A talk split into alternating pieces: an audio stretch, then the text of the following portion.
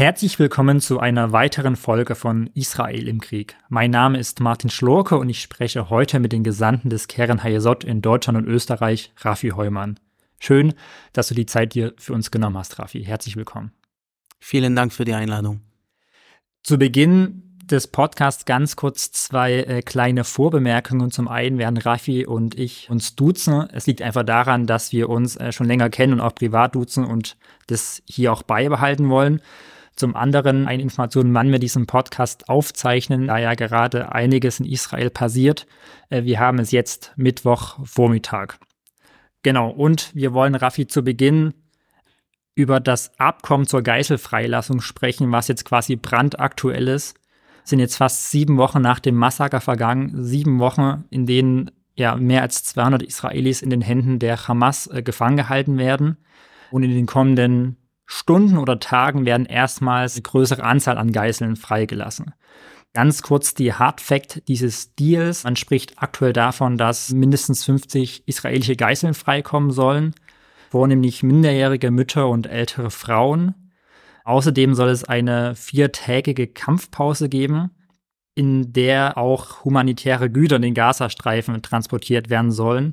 Und in dem Zeitraum wird Israel teilweise die Luftüberwachung auch aussetzen. Außerdem hat Israel zugestimmt, schätzungsweise 150, 150 Gefangene aus äh, den israelischen Gefängnissen zu lassen, vornehmlich palästinensische Frauen und auch Minderjährige. Allerdings, so berichten Medien, sollen keiner dieser äh, Gefangenen äh, wegen Mordes hinter Gittern sitzen.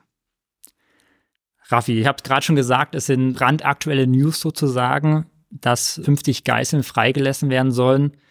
Wie hast du persönlich diese Meldung aufgenommen, als du davon erfahren hast? Es gab schon in den letzten Tagen viele Berichte in den Medien, dass man über so eine, über so eine Kompromiss oder so eine, ja, Kompromiss redet.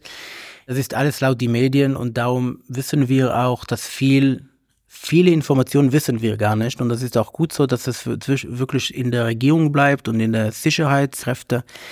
Ich habe das gestern, diese, diese Sache habe ich gestern erstmal erfahren. Es gab eine Sitzung um 20 Uhr Israelzeit von die, von die Regierung. Dort haben sie das abgestimmt. Es war ziemlich klar vom Anfang an, dass, dass es Mehrheit gibt in der Regierung. Und so war es auch. Ich glaube, um zwei Uhr morgens hat die israelische Regierung auch abgestimmt, dass sie für sind für diese, für diese Befreiung. Die einzige Partei, die dagegen war, war die Partei von Tamar Ben-Gvir. Sie war dagegen. Warum war sie dagegen, weißt du das? Ja, sie sagen, dass man muss alle 240 befreien und man kann jetzt nicht für 30 eine Waffe, Waffenstillstand für fünf Tage. Das heißt, diese, diese Ratio ist zu viel, haben, sagen sie. Mhm. Rafi, du hast ja auch viele Freunde, du hast Familie in Israel. Wie wurde diese Nachricht in Israel aufgenommen? Ist man erleichtert? Ist man enttäuscht, dass vielleicht in Anführungsstrichen nur 50 Geiseln freigelassen wurden? Wie ist dein Eindruck, wie das in Israel aufgenommen wurde? Die meisten sind dafür. Das heißt, alle wissen, dass es eine schlechte Option ist, aber unsere Realität ist noch schlechter. Das heißt, niemand denkt, das ist unser, das ist eine, eine Win-Picture. Niemand denkt, dass, das ist, wir haben jetzt gewonnen. Gar nichts. Aber wir wissen, das heißt, wir, meine Freunde, meine Familie in Israel, die meiste Bevölkerung in Israel wissen wir, wissen auch, dass die Terror uns auch eine psychologische Terror macht. Und sie spielen mit uns auch ein bisschen. Diese ganze, dass wir gar nicht wissen, wer von diese 30 jetzt, wir, wir haben noch die Namen nicht gekriegt. Das ist wirklich eine schreckliche Situation, aber eine, wir wissen, dass die Armee leider nicht alle 240 befreien kann. Das ist, das war so in Antebe vor, vor, vor 30, 40 Jahren oder mehr sogar. Aber das können wir uns gar nicht vorstellen. Und darum ist es für uns klar, für die meisten, dass wir alle Geiseln wieder zurück nach Israel bringen wollen. Und die einzige Möglichkeit ist, solche Kompromisse, sage ich mal, mit die Hamas zu machen. Dagegen sind auch übrigens Angehörige von die Geiseln, dass, sind, dass sie auch dagegen waren, weil das sind Geiseln, die jetzt nicht Frauen sind und nicht Kinder. Und dann wissen sie, wenn man, wenn man jetzt so weitergeht mit diesen Gruppen, mit diesen Kategorien, dann ihre Angehörige werden am letzten sein, weil Männer, ist egal welche Alter, man redet darüber gar nicht, aber sie sind jetzt nicht, nicht jetzt und auch nicht in die nächste zwei, weil klar, dann denkt man über die Kinder, Frauen und dann ältere Leute. Aber was ist mit Männern mit 40 Jahre alt? Ich meine, und darum viele Angehörige sind auch dagegen, weil sie sehen, wenn es so weitergeht, dann sind wir, dann werden wir unsere Verwandte vielleicht gar nicht mehr sehen. Die Geiselhaft, ich habe es vorhin schon gesagt, dauert jetzt fast sieben Wochen schon an ein unglaublich langer Zeitraum, wie ich finde. Man kann sich, will mir auch gar nicht vorstellen, wie sich die Menschen fühlen müssen, jetzt in Geiselhaft sitzen. Was glaubst du, warum hat es, ich sag mal, so lange gedauert, bis man jetzt einen Deal gemacht hat, um jedenfalls einen Teil der Geiseln freizulassen? Warum ging das nicht schneller? Tatsächlich hat es sehr lange gedauert, sieben Wochen, wie du gesagt hast. Aber man muss auch verstehen, in die erste, ich würde mal sagen, fast zwei Wochen waren wir schockiert. Auch die Regierung, auch die israelische Regierung, auch der Armee. Das hat uns, wir, wir waren nicht vorbereitet. Wirklich, das war für uns nicht nur, nicht nur vorbereitet, sondern das war ein Trauma. Da konnten wir oder die israelische Regierung gar nicht so schnell reagieren. Das war wirklich eine ganz große Drama in Israel. Und dann auch das Bodenangriff hat etwa drei Wochen gedauert, bis man angefangen, weil da muss man man kann nicht einfach schnell nach Gaza rennen mit Soldaten und so. Das, das, muss man schon planen, eine Strategie bauen, wie man das, das nicht nur für die nächsten drei Wochen, sondern für die nächsten paar Monate zu sehen, was, was, was sind unsere Ziele.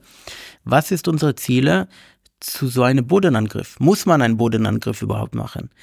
Und das Verhältnis mit dem Hamas hat erst vor paar Wochen angefangen. Das heißt, auch am Anfang, laut, laut die Medien, Hamas hat auch nicht gedacht, dass Israel so aggressiv reagiert. Ich weiß nicht, was sie gedacht haben, aber laut die Medien haben sie, waren sie auch ein bisschen überrascht. Und das dauert. Tatsächlich, wenn, wenn, wenn du mich fragst, hat das zu lange gedauert. Aber wenn du mich jetzt fragst, wenn man das schneller machen könnte, bin ich auch nicht sicher. Ja. Es wird jetzt bald die vier- oder fünftägige Feuerpause in Kraft treten. Es gibt wohl laut Medienberichten danach die Option, diese Feuerpause zu verlängern und für jeden Tag länger Feuerpause werden dann entsprechend vielleicht 10, vielleicht 15 weitere Geiseln freigelassen. Für wie realistisch hältst du das und glaubst du, dass äh, jetzt dieser Deal an der grundsätzlichen Strategie, du hast es gerade angesprochen, der Israelis, nämlich die Hamas zu zerstören, irgendwas ändern wird oder bleibt die Zerstörung der Hamas weiterhin das Ziel der israelischen Regierung? Das ist eine große Diskussion in Israel, weil es gibt für diesen Krieg, sagt die Regierung, zwei Ziele. Einmal die Hamas zu zerstören und zweitens die Geiseln zurückzubringen. Und die Diskussion ist, welches Ziel von den beiden hat die Priorität? Viele sagen, unser Hauptziel ist, ist die Geiseln zurückzubringen und dann Hamas zu zerstören. Und die anderen sagen, allererster müssen wir Hamas zu zerstören, das ist unser Hauptziel. Und dann werden wir auch die Geiseln zurückzubringen. Wegen deiner Frage, ich nehme an, dass jetzt diese Waffe, Waffen, Waffenstillstand werden, werden halten. Auch die Hamas muss jetzt die paar Tage zu Reorganisation machen. Sie, wie gesagt, sie waren jetzt seit 50 Tagen, nicht, dass ich jetzt Leide habe, aber sie waren jetzt, die Kämpfe waren unter der Bunker, Chisse Noir, alle ihre Lieder sie haben, glaube ich, auch ganz viele Kontakt äh, verloren mit ihrer, mit, mit ihrer, mit ihrer Kräfte und so. Das heißt, sie benötigen diese, diese, diese Waffenstillstand auch sehr. Und darum glaube ich, dass sie auch Interesse haben, dass es so bleibt. Aber wir haben auch schlechte Erfahrungen, schlechte Erfahrungen mit dem Hamas. Und bis wir die Geiseln nicht zurücksehen, haben wir keine Vertrauen, dass es wirklich so ist. Auch vor neun Jahren haben, hatten wir einen Waffenstillstand mit dem Hamas und dann haben sie eine von den Kräften angegriffen und ein Soldat auch genommen, der Adar Goldin. Und bis heute ist, das noch, ist er noch dort übrigens. Das heißt, bis die Geiseln nicht bei uns sind, bei ihrer Familie zurück, haben, sie, haben wir keine Vertrauen. Aber von, von der israelischen Seite machen wir alles, dass es so bleibt, dass wir mit diesem Waffenstillstand weitermachen. Vielleicht auch nochmal eine persönliche Einschätzung von dir. Ich meine, du bist, du bist kein Militär, du bist vor allem auch jetzt nicht irgendwie in den Ich war, ich war. Du warst Militär, ja stimmt. ja klar, äh, wie jeder Israeli, aber du bist natürlich jetzt nicht in den aktuellen Planungen involviert. Aber auch auf, aufgrund deiner Erfahrung würdest du sagen, man nimmt jetzt bewusst auch eine größere Gefahr der Soldaten für später in Kauf. Du hast ja gerade angesprochen, dass sich die Hamas jetzt reorganisieren kann, dass sie jetzt Zeit hat, vielleicht Personal, Personal zu verschieben, Waffen zu verschieben, dass man quasi die Freilassung der Geiseln in dass die Soldaten in den nächsten Tagen dann einer größeren Gefahr wieder ausgesetzt sein werden. Das war eine von den Diskussionen in die letzte Kabinettssitzung in Israel. Das war genau die Frage, wenn wir, wenn wir jetzt zwar, wenn wir nicht die Hamas Zeit geben, um die neue Konstruktur aufzubauen, jetzt kennen sie auch ein bisschen mehr die israelische Kräfte. Das heißt, sie haben schon gesehen, was, was wir alle alles können. Und jetzt können wir, können sie auch mehr dazu reagieren und, und neu aufzubauen. Aber wie gesagt, unser Hauptziel ist, die Geiseln zurückzubringen. Und in, in meiner Sicht muss Israel alles tun, das zu machen. Und ich vertraue wirklich 100 Prozent der israelischen Armee, obwohl alles, was wir am 7. Oktober erlebt haben, und da gibt es auch ganz viele Fragen, das ist jetzt nicht der Zeit, die zu fragen, aber irgendwann werden wir auch ganz viele Fragen stellen, auch die israelische Armee. Aber in diesem Zeitpunkt verlassen wir unsere Armee und unsere Sicherheitskräfte, dass sie auch wissen und, und genau was du jetzt gesagt hast, dass die Hamas jetzt sich neu positioniert vielleicht und auch mehr besser organisiert. Aber wir machen das auch. Unsere Soldaten sind schon mehr als, oder etwa 50 Tage jetzt in Gaza sind, sind drinnen. Das wäre auch für denen ein bisschen so, würde ich mal sagen, eine Pause, um, um mehr Kraft zu nehmen. Und ja, das ist, auch von unserer Seite können wir das ganz gut benutzen. Wie groß ist deine Hoffnung, oder die ist wahrscheinlich grenzlos, aber wie groß ist dein Glaube, dass tatsächlich alle Geiseln lebend freikommen werden? Erstens, es ist schon klar oder ziemlich klar, dass leider nicht alle noch im Leben sind. Wir wissen nicht wer, wir wissen nicht wie viel, aber es gab erst letzte Woche eine, eine Meldung, dass eine von den Geiseln hat die israelische Armee in Krankenhaus Shifa getötet gefunden. Und es ist ziemlich klar, dass nicht alle Leben sind. Wir müssen mit Hoffnung sein. Das heißt, wenn wir heute in eine, in eine, nicht in der Hoffnung sind, dass alle zurückkommen, auch wenn sie nicht im Leben mehr sind, dann wird es wirklich für uns eine, eine große Trauma sein. Das ist für ein Land so viele Menschen und nicht, Sol auch Soldaten ist das schrecklich, wirklich. Aber wenn es Zivile, Zivilien sind, das, das kann eine riesige Trauma sein, auch für die Menschen, die in der gleiche Kibbuzim und die gleiche Städte zurückwohnen wollen. Wenn sie wissen, dass es Menschen gibt, die dort gewohnt haben und sie sind noch irgendwie in Gaza, das wird für uns als Land viel schwieriger sein, die Menschen motivieren, zurück zu ihren Häusern zu kommen oder neue Menschen in die Umgebung zu bringen, wenn wir nicht garantieren können, mindestens, dass sie zurück nach Hause kommen. Wir machen an der Stelle, Rafi, es, ist, es gibt keinen eleganten Übergang in einen relativ harten Cut. Ich hatte zu Beginn gesagt, du bist Gesandter des Keren Hayesod. Vielleicht kannst du ganz kurz erklären, was ist eigentlich Keren Hayesod? Keren Hayesod, ich mache das ganz kurz.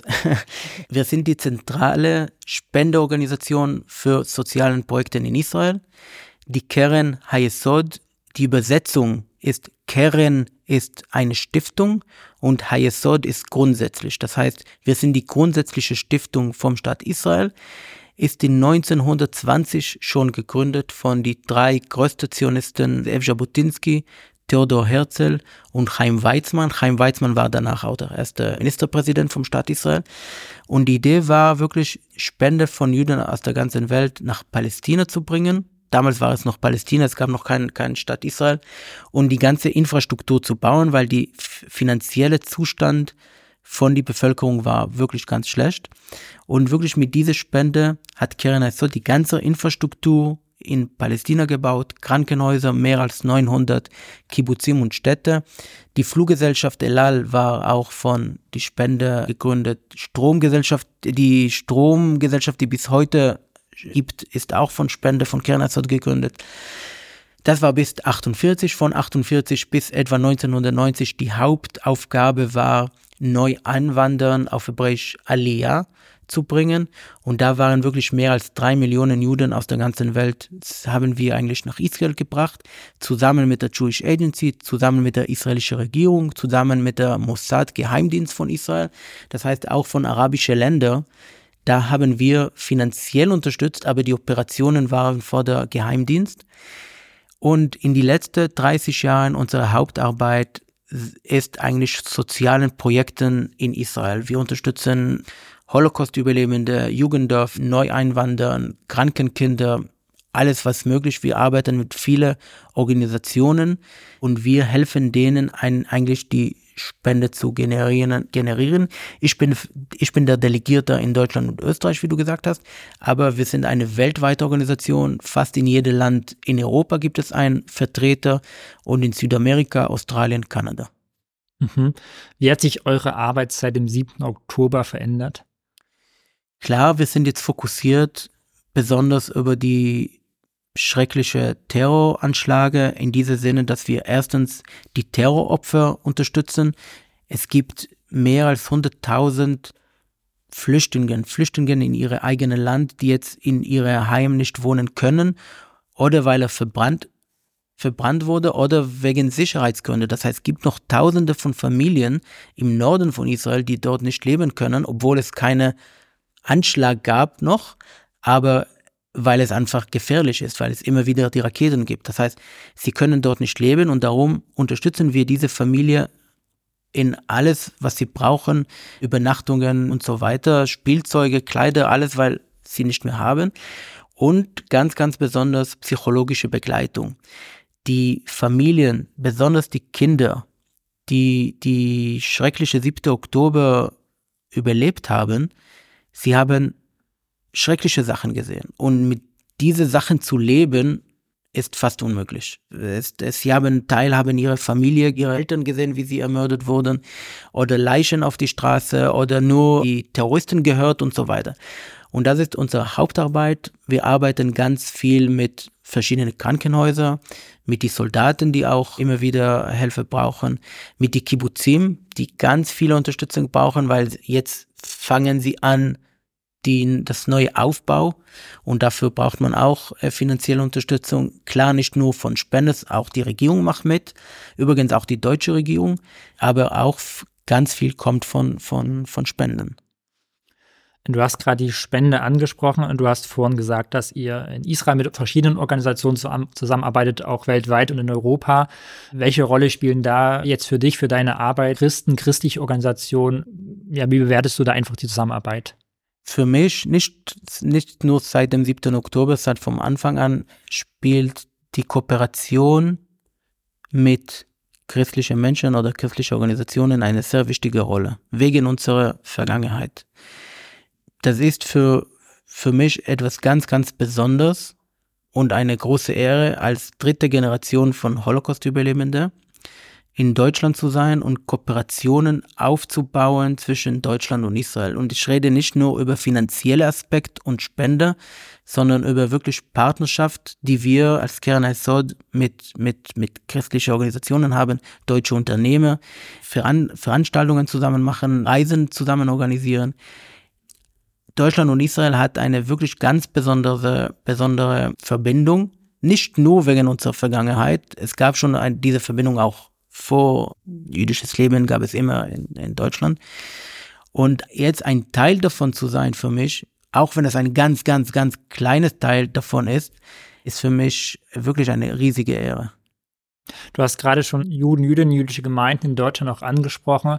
Ihr habt auch ein ganz besonderes Projekt in den, in den letzten Jahren angestoßen. Das, ich nenne es jetzt mal das Tora-Projekt, weiß gar nicht, ob das der offizielle Titel ist sozusagen mit der jüdischen Gemeinde in Halle.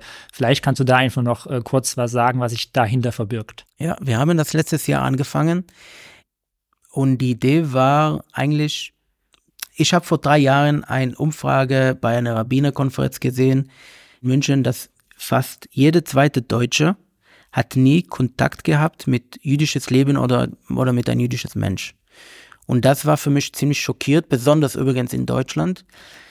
Und das war irgendwie für mich auch ein Grund, warum es so eine hohe Antisemitismus in Deutschland gibt. Weil wenn man das andere nicht kennt und nur vielleicht über, Israel hört oder wegen Holocaust oder über Kriegs, dann ist das irgendwie schlechter Zusammenhang.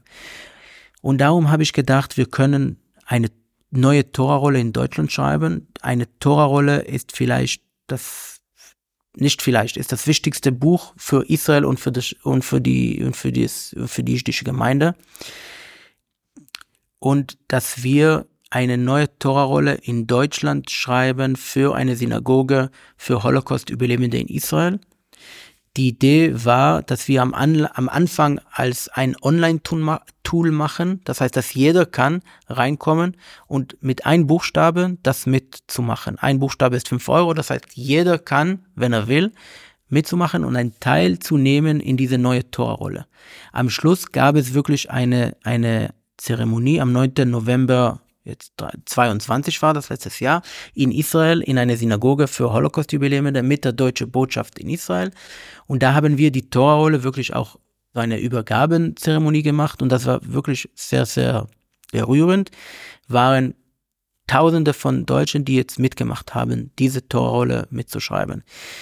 Und dieses Jahr haben wir geplant, zusammen mit Christian an der Seite Israels. Sie haben letztes Jahr uns unterstützt und sie waren auch sehr begeistert und sie haben gesagt, dieses Jahr wollen wir das wirklich als Partnerschaft mit euch zu machen und da haben wir geplant, die neue Tora-Rolle auch am Anfang als Online-Tool und dann an die Gemeinde in Halle zu bringen, weil ich hatte mit Max Browrotzki, der Vorsitzende von der jüdischen Gemeinde, gesprochen und er hat mir erzählt, sie haben zwei Tora-Rolle in der Synagoge schon, aber eigentlich soll jede Synagoge mindestens drei haben. Und da habe ich gesagt, das passt uns sehr gut. Da machen wir, lassen wir die Torrolle in Deutschland und die Spende, die wir generieren, bringen wir für die Terroropfer. Das haben wir jetzt vor der 7. Oktober gesprochen, das war unser Ziel, weil in Halle gab es auch von vier Jahren die schreckliche Terroranschlag, die zwei unschuldige Menschen getötet wurden.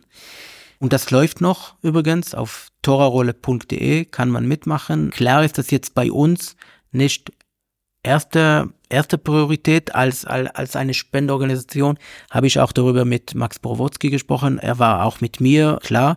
Unsere erste Priorität ist jetzt gerade leider Spende sammeln für die Terroropfer in Israel. Aber das läuft noch im Hintergrund und ich hoffe, dass irgendwann in die nächsten Monaten, wenn der Krieg ein bisschen mehr beruhigt, können wir das wieder als mehr Fokus bringen auf dieses Projekt. Mhm. Ja, du hast äh, den, den Terroranschlag 2019 in Halle gerade angesprochen. Wir erleben jetzt in Berlin wöchentlich und anderswo in Deutschland Europa sogenannte Pro-Palästina-Demos. Die Aufrufe, die da, die antisemitischen Aufrufe, die da quasi gekrölt werden, will ich jetzt gar nicht hier wiedergeben. Du lebst seit einigen Jahren in Berlin, Rafi. Was sind deine Gedanken, wenn du das als Berliner sozusagen jetzt wahrnimmst, dass da Leute durch die Straßen deiner aktuellen Heimatstadt laufen und zur Vernichtung Israels beispielsweise aufrufen? Ich muss, meine Änderung hat sich vor zwei Wochen geändert. Das heißt, am Anfang habe ich gesagt, okay, das berührt mich nicht, weil wenn ich weiß, dass es Demonstrationen gibt, dann gehe ich einfach nicht dorthin. Und ehrlich zu sagen, wenn ich auf die Straße bin, dann sieht man auch nicht, dass ich oder Israeli oder ein Jude bin. Dann habe ich mich ziemlich wohl gefühlt. Vor zwei Wochen war ich zufällig in Potsdamer Platz und da gab es die große Demonstration von Alexanderplatz zu, ich glaube, das war vor zwei Wochen. Ja. Und da habe ich mich wirklich sehr, sehr unangenehm gefühlt. Das war tausende von Menschen, die nicht von, für Frieden protestiert haben, sondern wirklich, das war ein Hassdemonstration. Und ich war mit meiner Familie, mit meiner Frau und mit meinem Kind und da haben wir uns wirklich sehr, sehr unangenehm gefühlt. Da haben wir sehr schnell sind wir dort von dort weggegangen. Aber da habe ich verstanden, dass auch wenn ich zu Hause bin und ich sehe in die Medien oder, oder, oder Social Media, dass diese, Demonstration, dass diese Demonstrationen gibt und es mich persönlich nicht berührt, dass es eine würde ich mal sagen, eine No-Go-Situation ist. Das heißt, klar, man darf demonstrieren, demonstra demonstrieren. Demonstrieren, danke, für alles. Aber in dieser Situation gerade, normalerweise in einem Krieg hast du nicht immer, weißt du, schwarz-weiß-Situation. In diesem Fall haben wir, haben wir, weil am 7. Oktober, das war keine Kampf für Freiheit, das war kein Kampf für Menschenrecht. Das war nicht. Die 240 Geiseln in Gaza sind kein legitime Opfer. Das ist ein, ein, ein, ein Gewalt, die das westliche Welt nicht akzeptieren kann. Und darum, diese Demonstrationen sind in meiner, in meiner, in meiner Sicht auch dürfen in Berlin nicht sein. Das heißt, wenn man, wenn man, wenn man in, in Berlin geht und man sagt Free Palestine vom River to the Sea. Genau. Das heißt, das gibt nur eine Möglichkeit. Oder? Das ist nicht, das ist nicht zwei Staate-Lösung, wie man da, das, das ist nicht, das ist eine ganz klare, vielleicht ein politische, auch nicht sehr politisch, aber vielleicht in eine, eine schöne Wording, aber und darum, klar, ich fühle mich in die letzte seit, auch vor der 7. Oktober muss ich sagen, die Situation hier, seit dem, auch schon seit vier, fünf Jahren, dass ich hier lebe. Ich, ich, ich rede nicht ganz frei auf Hebräisch auf die Straße. Wenn ein Freund zu mir kommt, der Kippa trägt, empfehle ich ihm, ohne Kippa zu tragen oder mit einem, einem äh, Hut. Mhm. Aber klar, vor dem, ab dem 7. Oktober ist es schlimmer hier. Ich kann, ich kann dir sagen, meine, meine Mutter telefoniert jede zwei Tage und ich, jede zwei Tage und fragt, wenn wir die Mezuzah schon weggenommen haben. Mezuzah ist für mich, Mezuzah, wenn jemand nicht kennt, ist das auf dem Tür, das. Am Türrahmen. Genau. Das ist für mich so wie eine rote Linie. Ich würde, und das haben wir auch dort gelassen, es ist draußen. Das heißt, wenn jemand kommt, weiß er sofort, dass wir eine jüdische Familie sind. Ich, ich rede ganz vorsichtig Hebräisch auf die Straße, das schon, aber unsere Mezuzah würde ich besonders übrigens, besonders nicht in Deutschland wegnehmen. Das heißt, wenn ich das machen muss, würde ich auch Deutschland verlassen. Das ist so für mich die rote Linie. Ja, vielen Dank äh, für die Gedanken, die du da geteilt hast mit uns, Raffi. Ich habe noch eine abschließende Frage, die äh, auch nicht einfach zu beantworten ist. Du hast vorhin schon mal erwähnt, dass Austausch, dass sich informieren über das Judentum, über Juden und Jüdinnen in Deutschland, dass es wichtig ist, dass du hast es Unbekannte genannt, kennenzulernen sozusagen. Die Spiegelfrage vielleicht noch ein bisschen jetzt weiter aufgemacht. Wir haben über den Antisemitismus gesprochen. Was kann man machen? Also was kann die, was erwartest du von der Politik? Was kann vielleicht jeder Einzelne machen, um Antisemitismus jetzt mal in Deutschland nur ja, erfolgreich zu bekämpfen? Erstens muss ich sagen, ich weiß, jeder, jeder, jeder Mensch hat normalerweise Kritik über seine eigene Politiker. Ist auch so in Israel. Aber ich kann euch sagen, als Deutscher könnt ihr sehr stolz sein auf eure Politiker.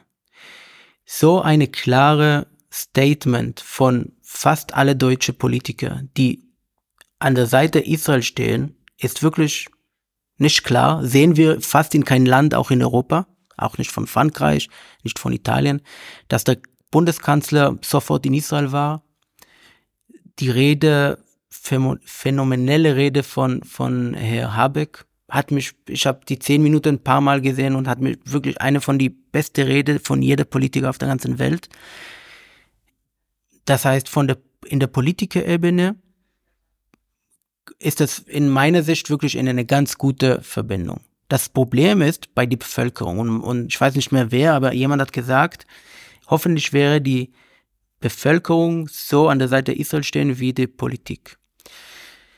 In meiner Meinung, die beste Variante ist Jugendaustausch, weil alles fängt an in die, Jugend, in die Jugendzeiten. Das heißt, es gibt schon, in, aber nicht genug dieser Jugendaustausch ist so wichtig, dass, weil wenn man in Israel besucht, hat man einen ganz anderen Aspekt, als wenn man über Israel nur hört. Das ist so leider, weil, wie, äh, wie ich schon gesagt habe, über Israel hört man oder wenn es einen Krieg gibt oder wenn es einen Antisemitismusfall gibt in, in Deutschland.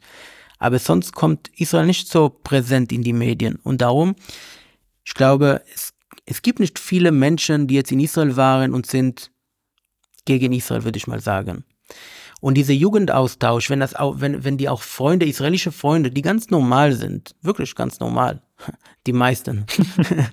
ich glaube, das wäre die beste Lösung für unsere Zukunft. Es gibt hier ein Projekt auch, kennst du wahrscheinlich Mitte Ju, finde ich auch ganz gut. Aber das, das, das ist schon in einem Rahmen, komm, wir kennen die anderen. Aber die Juden in Deutschland sind nicht anderen. Sie sind ein Teil von der Gesellschaft. Sie haben nur eine andere religiös, ja. aber sie sind nicht anderen. Und darum finde ich das mit der Jew eine gute Idee, aber schon von Anfang an ein bisschen problematisch. Aber das Jugendaustausch finde ich einfach wirklich toll. Und wenn ich jetzt paar Millionen hätte, würde ich sagen, okay, da würde ich investieren. Übrigens, das, das spielt nur nicht, nicht nur noch ein Satz, nicht nur eine wichtige Rolle für Deutschland, sondern auch für Israel. Weil auch in Israel nicht mehr so viel wie in der Vergangenheit. Aber es gibt noch Menschen, die über Deutschland nicht hören wollen. Wegen die, wegen die schreckliche Geschichte. Und ich finde, wir sollen das nie vergessen. Beide Seiten. Aber heute sind wir schon in einem neuen Zeitpunkt, die wir auf, auf unsere Zukunft sehen müssen. Und wir sehen für Israel heute, wie wichtig Deutschland ist auch in der Politik, aber auch in der Wirtschaft, in jeder, in jeder Aspekt. Und darum glaube ich, kann es auch eine ganz wichtige Rolle spielen für die Jugend in Israel, dass sie Deutsche kennen von der heutigen Generation, dass sie diese Kontakte aufbauen und nicht nur Deutsch hören von die Filme über das Holocaust. Wir beten, dass die alle Geiseln zurückkommen und nicht nur zurückkommen, sondern dass sie auch gesund zurückkommen. Danke euch.